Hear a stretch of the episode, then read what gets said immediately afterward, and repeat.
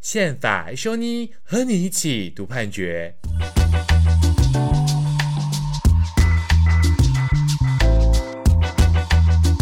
嗨，各位听众朋友，大家好，欢迎来到宪法修妮。那我是萧奕弘。那我们在今天的节目会有雨修跟我们打个招呼。哎，各位好，我是雨修。那我们还有两位特别来宾，一位是世新大学性别所的陈怡宪陈老师。大家好。呃，陈老师是。最近学校快被关掉，嗯、呃，呃，最近学校威胁被关掉闭锁，所以我很珍惜这个机会来跟大家聊一聊。感谢陈老师。那另外一位是杨勤祥杨律师。嗨，大家好，我是老朋友，一起读判决的好朋友，我是杨俊祥律师。啊感 谢杨律师。对，好，我们今天哈要来跟呃各位听众哦介绍一个在。这个民法吼，尤其是身份法界啊，造成非常大轰动的一个宪法法庭判决吼。那这个判决的字号呢是呃一百一十二年哦的宪判字的第四号。那它主要是在谈吼民法的第这个一千零五十二条的这个呃有关于限制人民离婚的一个事由的一个问题哦。那我想哦，其实这个案子啊，呃，如果我们去看。相关的一个记录的话，会发现它的原因案件蛮多的吼，跟有些案子它可能只有一个原因案件的状况不太一样。我不知道是不是奕弘能够先帮我们简单介绍一下这个案子的一个基础的一个事实哦。那以下我就来跟大家介绍一下这个案件的一个前情提要了哈。那离婚呢，其实大概有两种可能性啊，一个是合意离婚，一个是裁判离婚。如果夫妻双方无意哈这个维持婚姻的话，那他们可以呢透过合意离婚的方式，就是签离婚协议，然后再去登记这样子。但如果呢夫妻双方没有办法合意达成离婚，或者甚至可能是因为没有办法就离婚的条件达成共识，那这个时候呢想离婚的一方可以向法院提起诉讼，请求法院裁判离婚。那至于什么样的情况之下可以提起离婚诉讼？这规定在民法的一零五二条。民国七十四年民法亲属篇有一次大的修法，原本裁判离婚的事由只有列举的十种情形，在七十四年修正的时候呢，增订了一零五二条第二项。那这条文说了哈，有其他重大事由难以维持婚姻时，一方可以请求离婚。那在立法院的讨论过程当中，有委员就提到说，这个离婚呢，需要好从道德上加以某些限制，所以后来呢，这个条文在第二项增加一个但书，但其事由应由夫妻之一方负责者，仅他方得请求离婚。那这个条文看起来啦，意思就是说，如果呢重大事由完全是由一方负责的情况，那这种情况我们称为叫唯一有责的情形。那这时候呢，只有另外一方无无责的那一方呢，可以提起离婚的一个诉讼。但实际上啦，在实务上的时候，到诉讼阶段，那双方呢都会各自的指责哈，对方是有责任的一方，所以呢，其实很难哈说哈责任呢只在一方身上，这时候呢产生认定上的一个困难。那后来呢，最高法院在九十五年第五次的民事庭会议决议里面做成一个决议，那这个决议是说了哈，呃，这个条文的但书怎么解释呢？如果双方都有责的话，要比较有责性的高低。有责性低的那一方可以向有责性高的那一方提起离婚诉讼，那或者说在责任相同的时候呢，双方都可以提起。那用这样的方式呢来解释这个但书的意思。那不过哈，这个解释到底有没有符合立法的意旨？后续呢也产生一些疑义，但呢司法实务呢也就持续的运作下去了。这一次的宪法判决呢，总共有三组申请人。包括两个民众哈，因为这个但书的规定，诉请离婚的时候呢，被法院驳回。那另外呢，高雄少年及家事法院的朱正坤法官呢，他把他手上审理的八个案件呢，裁定停止审判，申请宪法审查。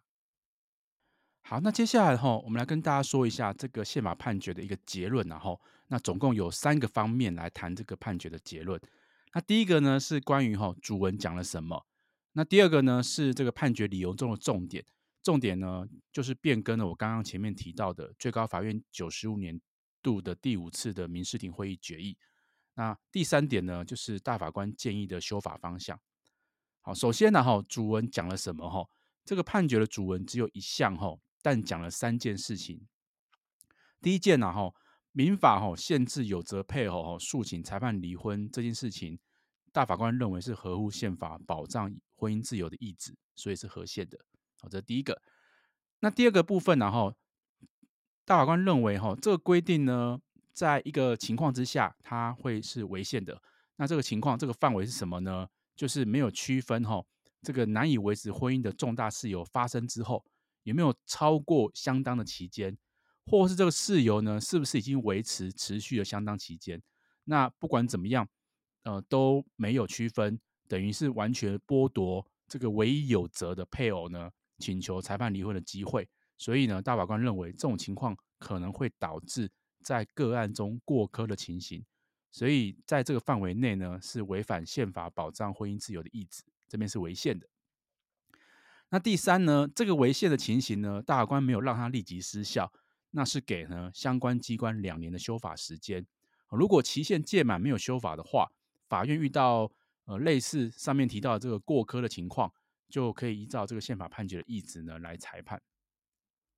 好，这是第一个部分关于主文的部分，然后那第二个部分是一个。我个人觉得是蛮重要的地方了哈。那请大家特别注意到哈，我刚刚前面提到的大法官他用的字眼是完全剥夺唯一有责、唯一有责的这个配偶请求裁判离婚的机会。好，那这个唯一有责的意思是什么呢？他意思是说，这个责任呢只有发生在其中的一方，那另外一方呢是完全没有责任的。从这个逻辑上来说了哈，当一个婚姻发生问题的话，那有可能说。责任只有在其中一方，那这种情况的话，我们称为叫做唯一有责。那也有可能呢是双方都有责任。那双方都有责任的情况之下，还会有两个分支，一个是其中一方呢是主要责任，或者呢双方的责任呢相同。大概逻辑上会有这三种情形。那如前面所述的，然后那司法实务会认为说，在双方都有责任的情况之下，要比较有责性的高低。有责性低的一方，或是有责性相同的情况之下，那一方呢才可以提起离婚的诉讼然后。但这个宪法的判决的理由哈，它其实里面就有提到，特别提到这个问题了哈。他说哈，这个一零五二条第二项但书的这个规定呢，那事实上它是排除唯一应负责一方请求裁判离婚的这样子的情形。他讲的是唯一一方应该负责的情况。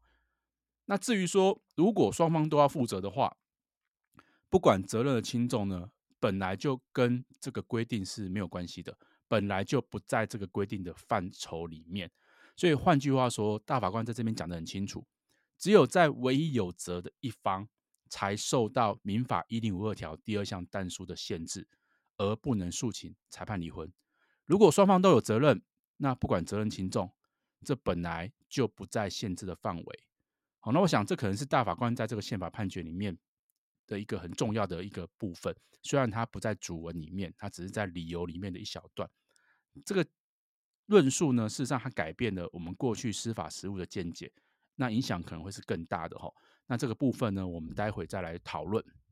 那最后一个了哈，是关于修法的问题。然后大法官他有提到主文说，呃，两年内呢要依照这个意旨来修法。那这个意旨来修法里面，大法官他讲了哪些的一个建议或方向呢？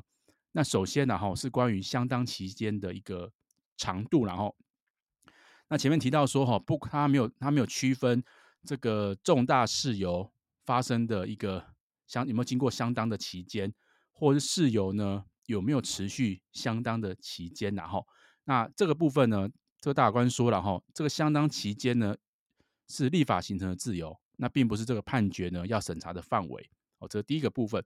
那第二个部分哈，那关于这个未来怎么修法哈，那大官也提到的哈，外国立法例的修法方向啊，比如说第一个，离婚是不是要采取分居制度哦？那规定说，呃，没有共同生活的事实的分居呢，作为裁判离婚的一个条件。那第二个呢，是不是参考像德国民法这种过科条款，为了避免婚姻呃离婚的原因放宽之后的不良后果。如果有特殊的原因呢，比如说像是为了保护未成年子女的利益，离婚呢会对拒绝的一方呢造成过苛的情形的时候，那即便婚姻破裂呢，也不能离婚。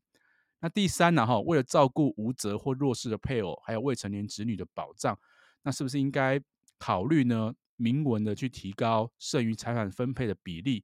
赡养费，呃，负担比较高比例的未成年子女的抚养费，或加重哈损害赔偿的责任，这种不利的后果，让这个没有责任的或是弱势配偶、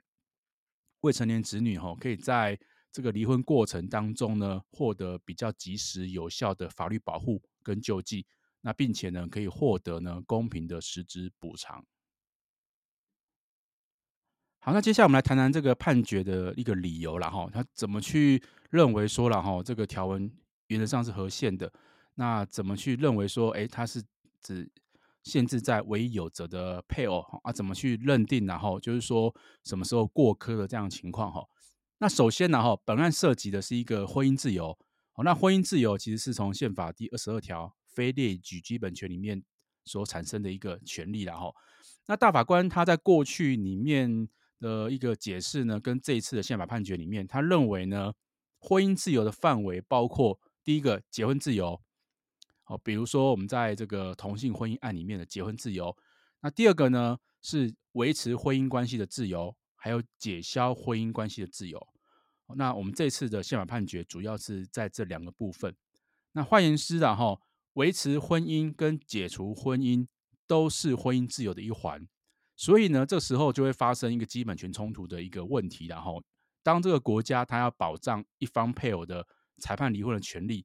要解除婚姻的权利的时候，同时呢，他也会连带的去影响到另外一方想要维持婚姻的自由。所以这时候大法官认为说，我们必须要平衡的考量这双方的一个权利。那在比例原则的审查这一边呢，哈，这个大法官认为说，呃，透过排除唯一有责的配偶请求裁判离婚，那这是强化哈完全无责他方哈，他对于维持或解消婚姻的一个自由的一个自主决定权，等于说，呃，让这个无责的那一方的婚姻自主决定权呢更强，那他可以防止呢，呃。另外一方可能恣意的请求裁判离婚，去破坏婚姻秩序的情况发生。那透过这样的方式呢，可以维护婚姻的法律秩序跟国民的法感情。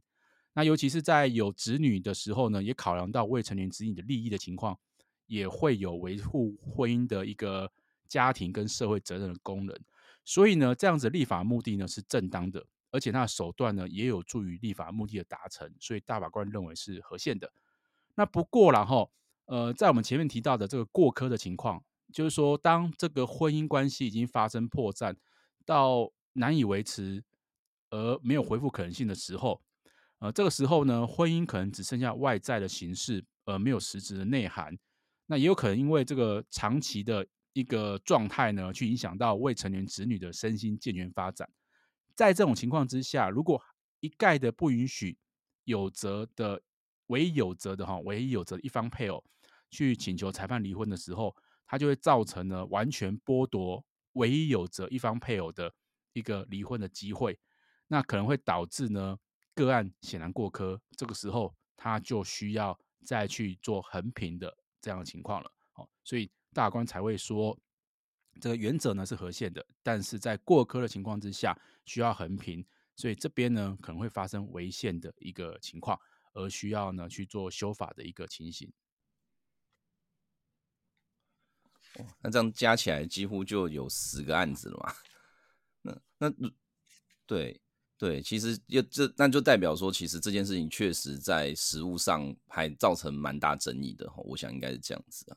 那那其实刚刚奕弘有提到，就是除了法条之外，吼，也有可能是最高法院他在决议上可能有点扭曲了这个法条本来的意思了。那我们当然知道说现在的。这个法院组织法其实是已经废除判例跟决议制度了，所以如果从这个案子的结论来看的话，大法官最终他是宣告条文合宪还是违宪呢？还是他有跑去宣告这个决议合宪还是违宪？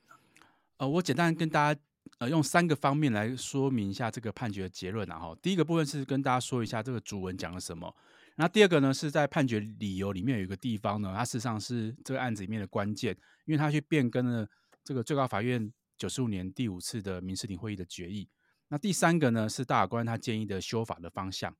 那首先呢，哈，这个主文的部分呢，哈，主文部分其实就一项，但是他讲了三件事情。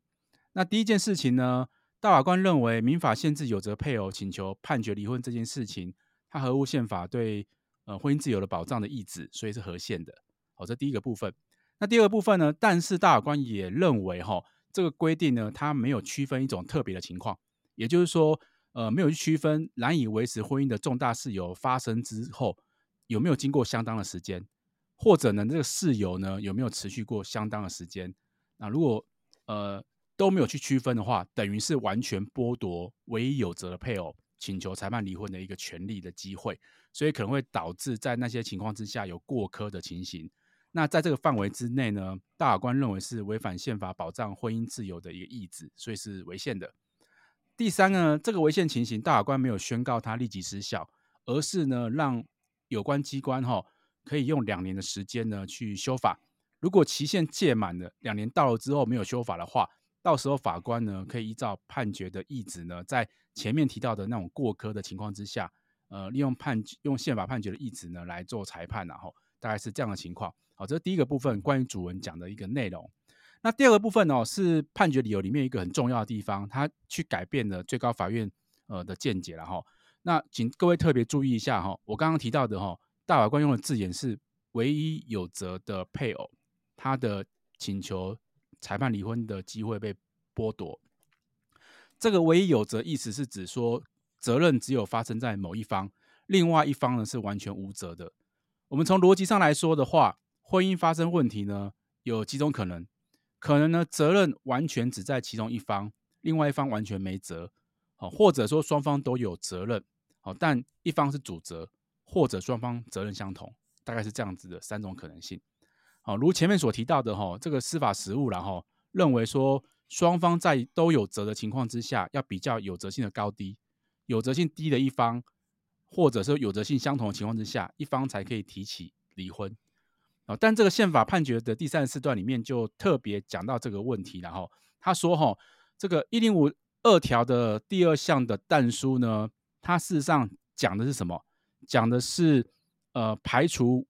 唯一应该负责的一方请求裁判离婚。好，所以他并没有去处理到所谓的双方都有责的情况之下，哈，所以双方都有责的情况之下，双方都该负责的情况之下，并没有这个但书的适用，也就是说，并没有被不能。”提起裁判离婚的这个条文所限制到，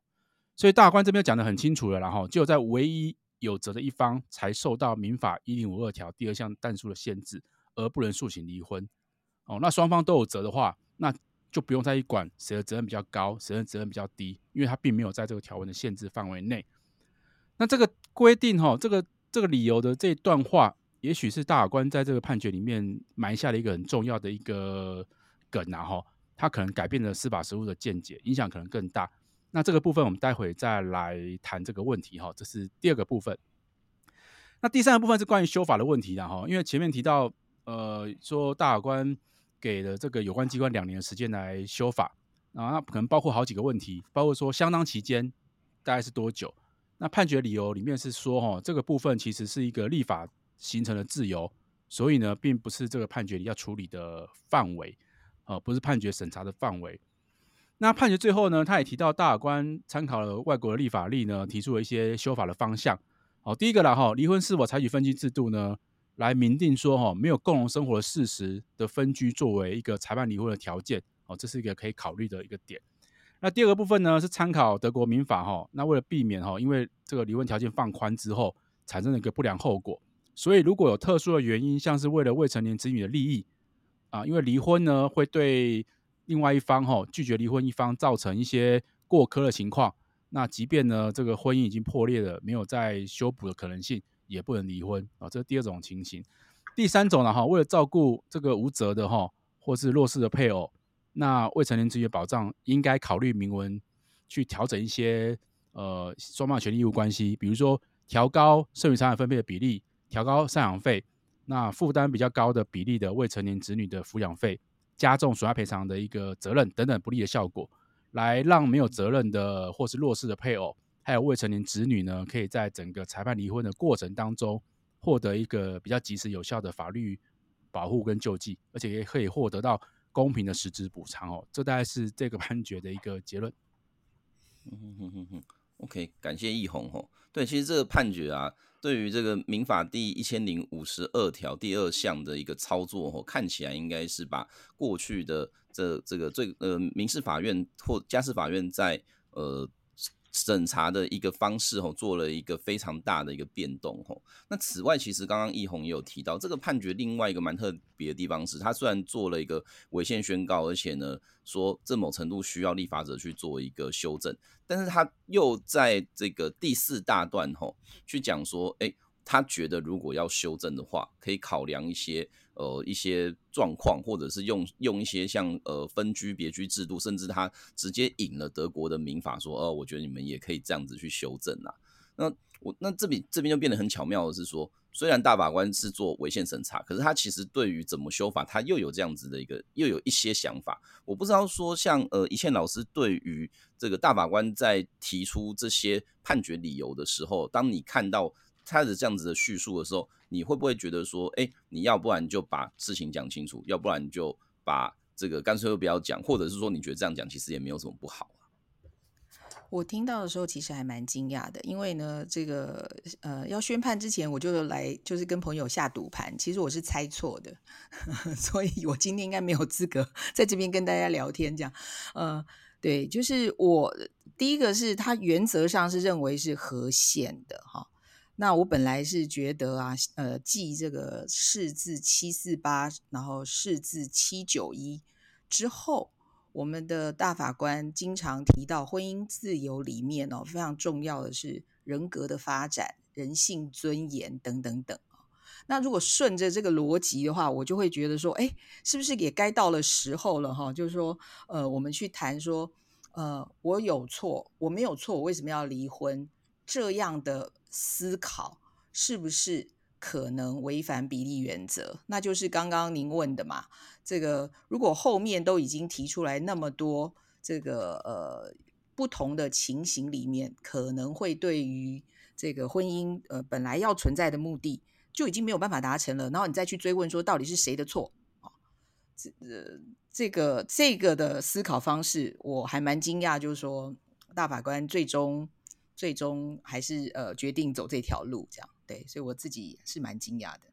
嗯哼哼哼哼，那感谢老师。那对我们其实同时啊，也想请问一下那个那个秦翔律师哈，呃，毕竟因为其实我们都知道那个呃杨律师在也也当过蛮资深的那个家事法院法官，然后呢，其实在我们的家事领域也都非常有名啦。那我想问的就是说你自己。也应该对这个议题是很有想法的。那你看到大法官这样子做了判决之后，你会觉得说他有处理到核心问题吗？还是其实他好像感觉是一个没有办过 家事案件的人，然后呢，用他自己的想法去做了一个决定？好，我我我觉得就是第一个想法就是为什么大法官总是要在周末的时候出这么大号的判决？他可能知道那个啊，隔天礼拜六要补上班啊，然后让你就是对对对，对，都是我记得之前七九一也是周末时间发布嘛，让他大家整个周末都都在忙这些解释啊，这些在讨论。那我觉得其实这件案件真的是还蛮碰到蛮核心的问题了，因为其实每一个案件现在目前在实务上在处理的时候，我们在从一开始咨给当事人做咨询。要要不要考虑提出离婚诉讼的时候，念之在之的都一定是会去问个清楚，说你到底有没有可能有责的地方？哦，尤其是男性当事人，如果来到我事务所的话，这个我他就算都没提，那我一定最后面也会问说，你会不会有任何可能被认为是有外遇啊，或者是有跟其他异性啊，就是呃其他对象啊，哈，不一定是异性嘛，就是会不会有这种？呃，被对方认为说是可能有婚外的感情关系的，所以我觉得大法官这次处理的部分，我觉得，而且我们其实之前常常会觉得说，哎，这个好像双方都有责的话，我们有没有可能提出离婚诉讼？那其实在，呃司法院呃最高法院的那个九十五年第五次的那个决议里面，他他他其实是真的是，我觉得是有点超出文义，超出一百呃一零五二条第二项的那个文义，他额外多做了解释。那那九十五年到现在也也这样子运行了多少年？十几十几年嘛，差不多是应该是超过十五年了。其实真的运行了很多。那其实那个决议是本身是有一点，我觉得有点涉入到立法的这种味道。他其实其实你看清现在大法官他他现在把这个解释完全锁定在说唯一有责。哎，事实上你看一零五二条的文义，但其事由应由夫妻之一方负责者。哎，我们我们读国国国语国文的话，应该大家读起来会比较像大法官的解释，而是没有办法去延伸出来，像是那个九十五年第五次民庭决议当中去讲到说，呃，责任较轻的啊，才能够向责任较重的人请求离婚，看不出来这个条文其实看不出来。其实我觉得大法官反而是把这个文字返璞归真的回去，直接解释一零五二条。那这个会改变现在很多的现状。那包括我现在就在思考说。此前此前有有好几个案件，可能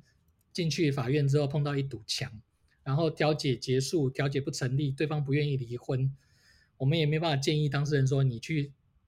闯关看看，你去打诉讼看看，最后面当事人就是调解不成立，他就放下了，他就觉得自己可能没有太大理由。那明明分居已经好几年了，那可是这些案件我现在重新思考，他们很有可能再回头再找律师，不一定会找我，但是我觉得。整个律师的这个这个有些重新考虑起诉的这个这个可能性会变得很多了，哦，那当然我后面可以再讲。我觉得其实大法官如果这个修法两年后修法再去制定一个分居时间多少时间之之后会准许分居的话，不见得法官的 loading 会比较重。所以我其实在我自己的脸书上面讲说，家事法庭的法官们还不要逃了哦，先不要逃了。其实两年后，搞不好你们审理的的 loading 会反而比较轻松，因为你不用再去比比较太多的这种，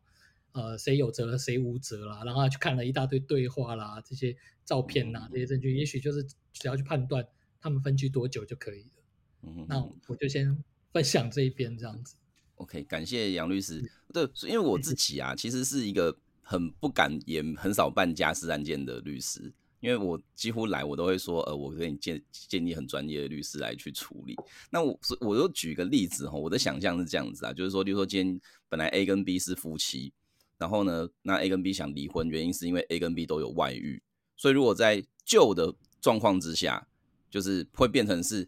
A 跟 B 要去比较谁外遇的程度比较严重，会变成这个状况吗？外外遇的程度要怎么比？谁比较严重？对我我我只是说，如果按照那个民事庭决议，好像听起来是这个意思嘛？是一垒、二垒、三垒。对我我对所以我我觉得我有看那个里面的一个协同意见书，还是是不同意见书，有点忘记在哪里看到。其实里面都在讨论，应该是不同意见书哈。我记得应该是杨大法官的那个不同意见书，它上面有讲到说，所有的外遇的原因到底是什么？其实所有的外遇之前可能都有双方可规则的地方，是不是？我们这么可以这么简单就说，人世间的外遇都是一方可规则呢？那那外遇的前面可能有很多问题啊，因为常常吵架，因为性生活不协调，因为有人拒绝性生活，所以他才外遇。那可是表象的东西，我们可以证明，就是你有跟别人在一起。可是实际上，那个在房地里面的床地里面的事情，没人可以证明嘛？嗯嗯嗯，你对不对？所以是其实其实我是觉得，真的是应该说，唯一有责这一个范围真的是还蛮紧缩的。你如果想要规避这个限判四这个范围的话，你就去说对方也是有责嘛。可是，对，就说对方也是有责，就好像可以不用适用这个吗？可是大法官的这个解释出来之后，是不是会让说？哎，既然唯一有责的人，他经过一段时间都可以请求离婚了，那呃，就是说违宪的部分，以后可能要立法嘛，哦，去立法说唯一有责的人，可能规定他五年以上分居五年以上，他还是可以请求离婚。那双方都有责，只是那责任程度说说在也许差不多啊，哦，或者是两边都有责了，他也有责，我也有责，或许我比较多一点，那一样超过五年以上。是不是也有可能可以请求离婚呢？依照这个，我们法律人讲举轻以民重了哈。你那个比较比较呃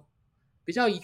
比较应该说相对来讲唯一有责那个人，他的责任是比较严重的嘛，对不对？比这个双边都有责的人来讲，他是比较严重的。他经过五年都应该判，都都应该要给他离婚了。那那两边都有责的人，是不是法理上更应该让他离婚？嗯嗯，从大法官的这个逻辑上，嗯，是这样。那对，刚刚其实讲到这大法官的意见书嘛，那其实我们也想也可以对照，就是说哪些理由的出现，其实可能哪些大法官是哦比较同意或比较不同意的。那我想要拉回来问易红的是说，在这个大法官提出来的这个大概已经是呃四十几段的论述里面，你有没有觉得在理由构成的部分，你有些想要特别跟大家分享的？哦，我跟大家分享一下，就是说，因为这本案涉及的基本权是一个婚姻自由啦。那从我们过去五百五十四号解释、七百九十一号解释以来，然后那其实婚姻自由范围一直不断被具体化。那这一次大法官认为说，婚姻自由范围其实包括结婚自由，比如说我们在七十八号的解释同性婚姻的部分是涉及到婚姻自由的部分。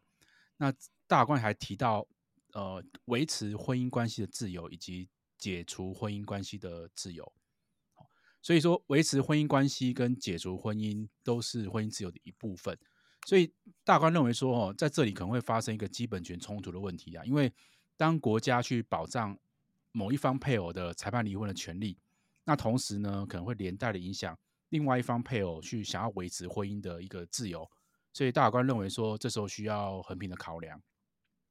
好，那大官论述他会认为说，然后呃。排除掉哈唯一有责的配偶去请求裁判离婚的这样的情况，那等于是强化另外一方这个完全无责的这个配偶对维持或解除婚姻的自主决定权。那他认为这样子是会是一个呃可以防止哈一方恣意的去请求裁判离婚，去破坏婚姻秩序的发生。那可以维持婚姻的法律秩序。还有一个大法官用了一个字句叫做维持国民的法感情。好，那在有子女的时候呢，也要考虑到未成年子女利益的情况。好，大概是大法官的一个论述了哈。那基于这个立法目的呢，大法官认为是正当的，而且他的手段呢，他也有助于去立法目的的一个达成。好，这大概是大法官认为合宪的一个论述。哦，那不过呢，当这个婚姻如果发生一个破绽，没有办法维持的时候，那大法官也认为说，这个时候呢，婚姻只剩下外在的形式，不具备实质的内涵了。那也可能会因为这种长期的一个状态哈，反而导致未成年子女的一个身心健全发展的妨碍。所以，如果一直都不管怎么样都不允许唯一有责的配偶去呃请求裁判离婚的话，那等于是完全的剥夺他离婚的机会。那这种情况之下，就会个案过科了。所以这时候呢，就需要去衡平来处理的哈。这大概是大法官在。呃，整个基本权的论述跟比例原则操作上面的一个说明。好，那我们把这个话题吼再稍微拉回来一下。那像我这边是想要请问以倩老师的是吼，刚老师其实在前面就有跟我们讲到说，您觉得相较于吼呃释字第七四八或七九一号解释吼，其实这两个解释呢都是从这种。非常主张个人对婚姻的这种自由权，就是从个人的主体性出发这样子的一个论述，吼，呃，有了一些转变。也就是说，其实这个宪法法庭的判决哦，它其实相较之下，给你一种比较保守的感觉。那我比较好奇的地方就是说，老师会用怎么样的一个路径哦，去分析这三个解释跟判决，它彼此之间的差异点在哪里？而这个差异点呢，它不会影响到，例如说，可能是在婚姻中的女性，或者是说，哎，在婚姻中具有比较这个呃比较弱势地位，像可能是外籍配偶，他们可能在整个婚姻关系存续里面可能会受到的影响。好，你讲到这个，我就真的要先那个支持鼓励的那个朱法官哦，就是申请这个释宪的那个朱法官，他做的 PowerPoint 里面其实有间接回答你的问题。对我来讲哦，婚姻制度它其实是一个关乎女性自由权跟平等权的问题哦。那呃，过去民法呃当然是男尊女卑的这样子，爸爸爸说了算，先生说了算的这样子的条文。存在六七十年，然后呢，一瞬间哦，不是一瞬间啦，经过了很多的努力，我们终于把它改为假装是性别中立的哦。那所以慢逐渐的就有你刚刚所说的最近的那几几号啊，七四八、七九一，大法官在理由书都一直说，这个婚姻制度呢里面有很重要的人格发展的这个元素，还有我们要注意这个人性尊严哈、哦、这些元素啊。但是这一这一号的最新的这个呃裁判呢，就让我看到了，他除了谈呃婚姻的本质跟目的哦，呃之外，呃他又呃，我觉得在大法官的心头上有一群人哦，这个是你也刚刚也提到，就是无责配偶。如果我们这个社会持续的从过去到现在一直教育这这个性别养成就不太一样哈，女性要在家，这个家里是你的天地，然后你要这个相夫教子等等等等等，她没有做错任何一件事，一切都按照我们这个社会期待她做的，好妈妈、好爸、好媳妇等等等等等。但是呢，这个已经有男性呢，早就超越社会，早就超越法律哈，在外面可能有不同的。这个呃世界跟家庭了，那你回过头来，我们要来谈说，哦，人格发展，人性尊严，你就会发现说，哎，那怎么办？这个无责配偶，他是不是很容易就会陷入一个比较无助的状态啊？那我觉得这个是大法官心头上的这个这一群人，那也是事实上，就是我们台湾目前在面对婚姻，它是一个自由权，它也是一个平等权的问题，我觉得比较难解决的，就是。我们好像在转型，变成一个呃，要把婚姻当成一个或崇尚婚姻自由，每一个人自己决定。可是我们性别化的社会现实，又经常让婚姻制度本来就是一个对女性相对不利的制度啊。那所以我，我我我个人是觉得说，大法官可能呃理由没有说明清楚啦。我我觉得要说的更多一点，婚姻的法律秩序到底是什么？呃，国民的法感情到底是什么？这些可能需要法社会学的帮忙哦，不能总是靠一些法律人、啊，不够哦。那呃，最终我觉得他们就是很快的跳结论，就是说，哦，好吧，那为了维护这个无责配偶的婚姻，呃，离婚的自由，再加上这个婚姻的法律秩序，加上国民的法感情哦，以至于哈，所以就是大部分都合宪，那只是呃去限缩他，就是说唯一有责的人哈，才才例外的哈。这个违宪，然后给了一段期间，这是第一点。第二点，我想要谈的是说七四八哦，哎，我真的觉得很神奇耶。七四八跟七九一之后，不知道大法官是不是呃受了这个呃大家不知道是被骂了还是怎么样哦？感觉上就是哎七四八这个十七条呃七四八之的呃之后后来这个促成了这个专法嘛哦，七四八的这个施行条例呃我们俗称的专法十七条第二项其实很类似。异性恋的这个呃一零五二条第二项的后面呃的这个但书，可是